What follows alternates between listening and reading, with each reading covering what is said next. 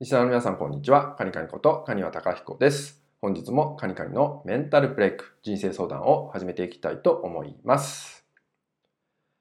先日ですね、えー、と僕の、え起業家の、え仲間の方がですね、えとても素敵なね、え発信をされていたんで、まあ、僕もこの場を借りて、え共有、シェアをね、させていただけたらなと思います。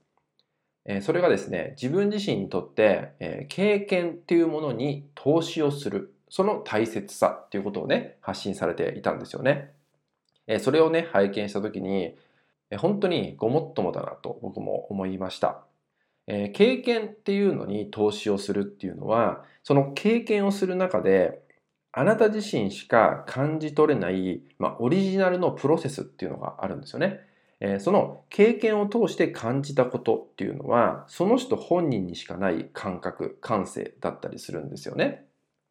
ただそれをですね、スキルに投資をする、テクニックに投資をするとかね、そこだけになってしまうと、それを手に入れたらもう満足になってしまうんですよね。で、それを活かせる、活かせないってすごく差が開いてしまったりするんですよ。ですけど、経験そのものに投資をするってことはですね、あなたの中にずっと残り続けるものになるんですよね。そう。まあ、情報に投資をするとかも言うんですけど、自分が知らない情報に触れるっていうすごく大切ですし、それが経験になってくる。なので、経験に投資をするって話にもなってくるんですけど、この経験、新しいことを知っていく、知らなかったことを経験していく、これが体感にもなってくるんで、体にも刻まれていく。で、そこで感じたことは記憶されていくわけなんですよね。それが、まあ、自分自身の人生ともなってくるし、もっと言えば人に語れることにもなってくるんですよね。そうそこにオリジナリティってものが生まれていきます。えー、なので、